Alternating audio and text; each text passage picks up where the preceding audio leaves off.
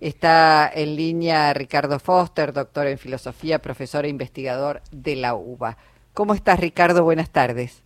Muy bien, ¿cómo te va, Luisa? Bien, muy bien. Bueno, hoy es un día muy especial. Hoy abrimos con, con algunas buenas noticias. Digo, a veces es difícil en la Argentina encontrar buenas noticias. Eh, se pudo cerrar la paritaria de camioneros, no va a haber paro el día lunes. Eh, estamos recordando a Néstor Kirchner, mm, también me parece que es una muy buena noticia, el presidente entregó casas. Eh, sin embargo, bueno, eh, nada, pensar y replantear por qué es necesario pensar nuevamente en Néstor Kirchner, recordarlo. ¿Qué te parece que aportó a la política nacional? Mira, hay que leerlo en el contexto histórico en el que Néstor asumió la presidencia en el 2003. Pensemos en el estallido, la crisis brutal del 2001, el final de la década del 90, el desprestigio no solo de la política en general, sino de todas las instituciones, el Poder Ejecutivo, el Legislativo, el Poder Judicial, gran parte de las cámaras empresariales, los bancos. Había una sensación de país eh, fragmentado, quebrado, sin horizontes, sin perspectivas, con niveles de pobreza que para aquel momento eran increíbles, arriba del 50% de la sociedad estaba por debajo de la línea de pobreza, eh, una sensación de, de fin de mundo, ¿no? Digo, me parece que ese es un punto importante para contextualizar el impacto de lo que Néstor significó como refundación. Néstor fue el líder de la refundación de la vida democrática y de la política como básicamente el instrumento clave para en democracia transformar la sociedad. Ahora, déjame que te interrumpa acá, es notable porque yo coincido con, con esa lectura, digamos, el, el aporte que hizo el expresidente Kirchner es volver a hacer que la gente piensa en la política no como, este, digamos, un, un, hecho maldito, sino como el hecho transformador de, de la sociedad. Sí. Pero lo hizo además desde un lugar de debilidad, porque recordemos que cuando Néstor Kirchner claro. asumió, asumió muy, digamos, muy, muy en desventaja respecto a esa sociedad que no, no esperaba prácticamente nada, ¿no? Por eso quizás eh, la sorpresa, el azar, yo en algún momento hablé de la anomalía, ¿no? Nadie esperaba a Kirchner, muy poca gente lo conocía, venía de una provincia en general muy distante de la mayoría de los argentinos y argentinas, como era en aquel tiempo Santa Cruz.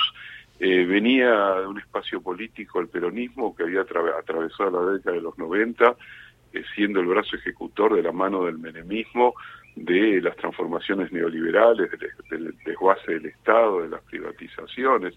Es decir, obviamente eh, Néstor llegó en un contexto en el que la inmensa mayoría de la sociedad no solo que lo desconocía, sino que atravesaba un estado de convulsión muy impresionante y de movilización también, porque ojo que el 2000, 2001 no es solamente la crisis, sino que también es eh, una enorme movilización que abarcó desde las clases medias a sectores populares, que hicieron del 2002 un año muy conmovedor de la vida política argentina, de ese itinerato de Dualde, que tuvo momentos también trágicos como fueron los asesinatos de Costequi y Santillán, pero también eh, una sensación de país que estaba en medio de una tempestad y, y, lo que Néstor le devolvió rápidamente a la sociedad era un rumbo, un horizonte. ¿no? Ahora, fíjate, perdón, sí, porque sí. Eh, hoy Carlos Raimundi, nuestro embajador sí. ante la OEA, tuiteó de presidentes que se justificaban ante el pueblo en nombre del poder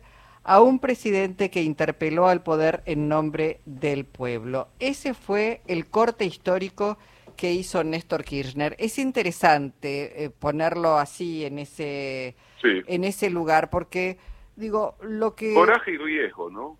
Coraje y riesgo que son claves en la política, sin sin tomar riesgo, sin tener la valentía de saber que cuando uno eh, está tratando de modificar un escenario muy complejo, va a tocar intereses y que esos intereses van a reaccionar y que por lo tanto va a haber una zona conflictiva, pero que hay que atravesarla en la medida que uno está convencido que es necesario llevar adelante un proceso de transformación. Es que eso Creo le que permitió eso. eso. le permitió crear poder. Este, sin dudas. Sin y dudas. no y no ser más debilitado, porque está claro que cuando vos tocas intereses te van a responder, pero bueno, es, digo, ¿en quién te recostás? ¿En bueno, el pueblo? Yo creo que ahí está la sorpresa, ¿no? No, no, no, no lo esperaban a Néstor. Esto también hay que ponerlo en su dimensión histórica. Los tomó de sorpresa, no imaginaban que se iban a encontrar con alguien que reivindicaba a una generación diezmada de la que él había sido parte, que reivindicaba la idea de un peronismo que volviese a construir un Estado social, que volviese a introducir la idea de justicia social, de distribución de la renta, de reindustrialización, de soberanía, de, de una mirada latinoamericanista, que también colocarlo a Néstor en el contexto de la llegada de Chávez en Venezuela, Lula en Brasil, después llegó Néstor y todos recordamos aquel 2005 en Mar del Plata, cuando los tres juntos le dijeron no al proyecto del ALCA de, de, Bush. Entonces quiero decir, Néstor supo eh, en un momento muy complejo, muy turbulento y muy crítico de la vida argentina y de la vida latinoamericana, eh, dar los pasos imprescindibles para refundar un sentido de la política, para refundar también un proyecto que había sido muy dañado por, por la década de los 90, no nos olvidemos de eso. El peronismo, insisto con esto, el peronismo que sale de la década de los 90 es un peronismo muy contaminado, muy menemizado, en crisis, y Néstor lo que hace es devolverle eh, bajo nuevas condiciones lo mejor de su enorme tradición, ¿no? Ahora, la tradición del 45. Sí, sí, pensaba, 12 años de la muerte de Néstor Kirchner no es nada en términos históricos para un país y sin embargo si uno analiza esta sociedad de hoy respecto de la sociedad que dejó Néstor Kirchner, parece que hubiese atravesado un siglo esta sociedad porque hay un, un, mucho cambio, digamos, hay, hay sí. una,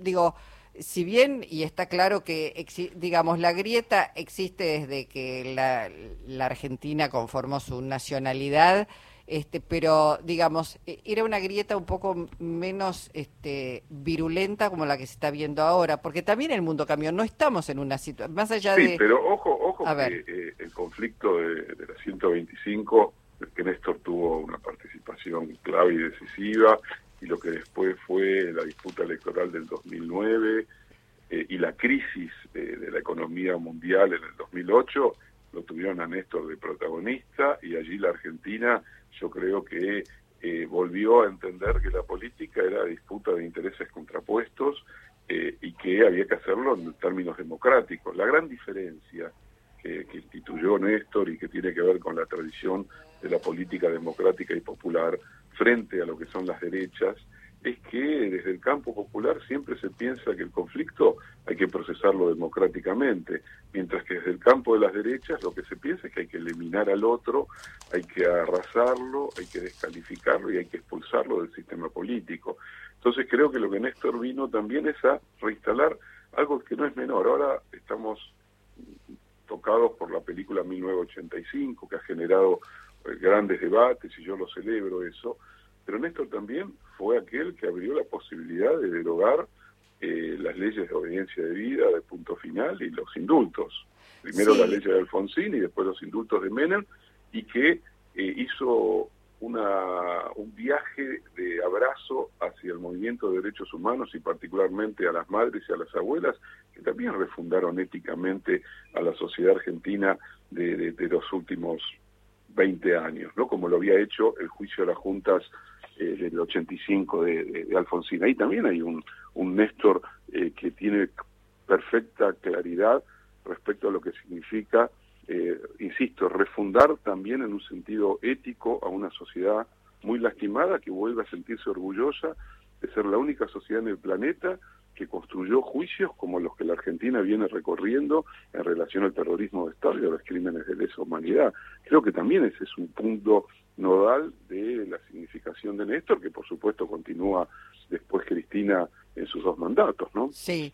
De después te voy a preguntar algo sobre 1985. Quería preguntarte sí. hoy, hoy cómo ves, porque digo, mencionaste la 125, sí. fue un golpe durísimo en ese momento para el gobierno sí, de Cristina. Claro. Sin embargo, eh, digamos, después de eso que uno puede leerlo como una derrota, eh, digamos, no fueron a menos, el gobierno de Cristina no fue a menos, no, no. fue a más, eh, digamos, eh, no, no la doblegaron, muy por el contrario, redobló la apuesta, que eso es lo que te genera, bueno, la posibilidad de dar un salto cualitativo. Creo que si te quedas a mitad de camino, el poder real siempre termina este, demoliéndote, ¿no? Estoy de acuerdo, yo creo que lo que nos entusiasmó a todos aquellos que sentimos de nuevo esa pasión o ese llamado de la participación política fue que pese a la derrota en el Senado eh, de la 125, la respuesta del gobierno, la respuesta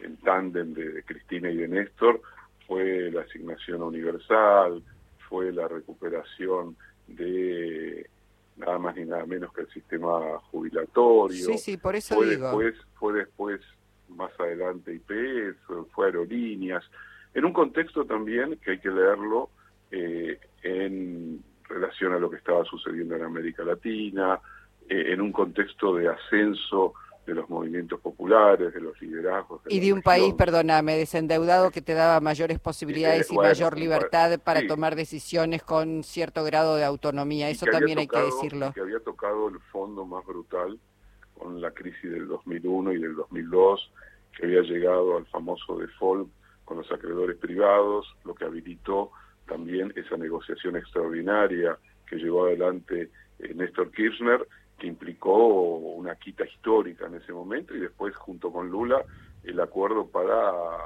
eh, cancelar la deuda íntegra con el Fondo Monetario, que era una deuda de un poco menos de 10 mil millones de dólares. Y hoy, Ricardo, ¿y hoy cómo estamos? ¿Cómo ves? Eh, mira, yo creo que hoy hay que tomar, es un momento de inflexión, yo creo. Tenemos un problema que no lo tenía Néstor en ese momento, porque Néstor ejercía un liderazgo claro, liderazgo que después se proyecta con Cristina y que Cristina tiene que reduplicar cuando se queda sola. Es decir, durante los 12 años quedaba claro que había una, una conducción y un liderazgo que en el caso del peronismo siempre se vuelve algo necesario. Hoy lo que vemos es, paradójicamente, que las mayores dificultades no vienen tanto de la economía, que siempre es compleja, pero paradójicamente en este momento uno diría que nuestro gran problema económico es la inflación, es que los salarios eh, le ganen a la inflación y frenar la inflación, pero también vemos que hay un movimiento ascendente, hay crecimiento, hay capacidad de disputa de los sindicatos, lo vimos con los sindicatos de neumáticos, lo vimos ahora con camioneros. Cuando los sindicatos pueden lograr paritarias como las que se están logrando, es porque hay actividad económica ascendente y por lo tanto la fuerza también de la clase trabajadora es mayor. Y sin embargo, las disputas internas, el plano político simbólico, eh, está muy complicado y eso nos debilita de cara a la sociedad y nos debilita de cara al 2023. Ahí me parece que hay un punto nodal que hay que encontrarle la vuelta para resolverlo urgentemente, porque lo que está en juego, y este es el punto, lo que está en juego es el futuro inmediato de la Argentina, porque lo peor que podría acontecer como sociedad es caer de nuevo en la mano de aquellos que durante cuatro años la destruyeron sistemáticamente. Entonces yo me pregunto, ¿dónde está el enemigo? ¿Está dentro del frente de todos? Eh, ¿Está entre actores que se diferencian unos de otros? ¿O es, ¿O es claramente una derecha que viene recargada, que le dice a la sociedad todo lo que quiere hacer, todas las privatizaciones que va a hacer, que va a cambiar las leyes laborales, que va a terminar con las indemnizaciones, que va a hacer reforma jubilatoria, que, van a hacer, que va a privatizar aerolíneas argentinas e IPF si es necesario. O sea, le están diciendo a la sociedad todo y a su vez tiene una ultraderecha que derechiza todavía más a la derecha que se decía antes de centro.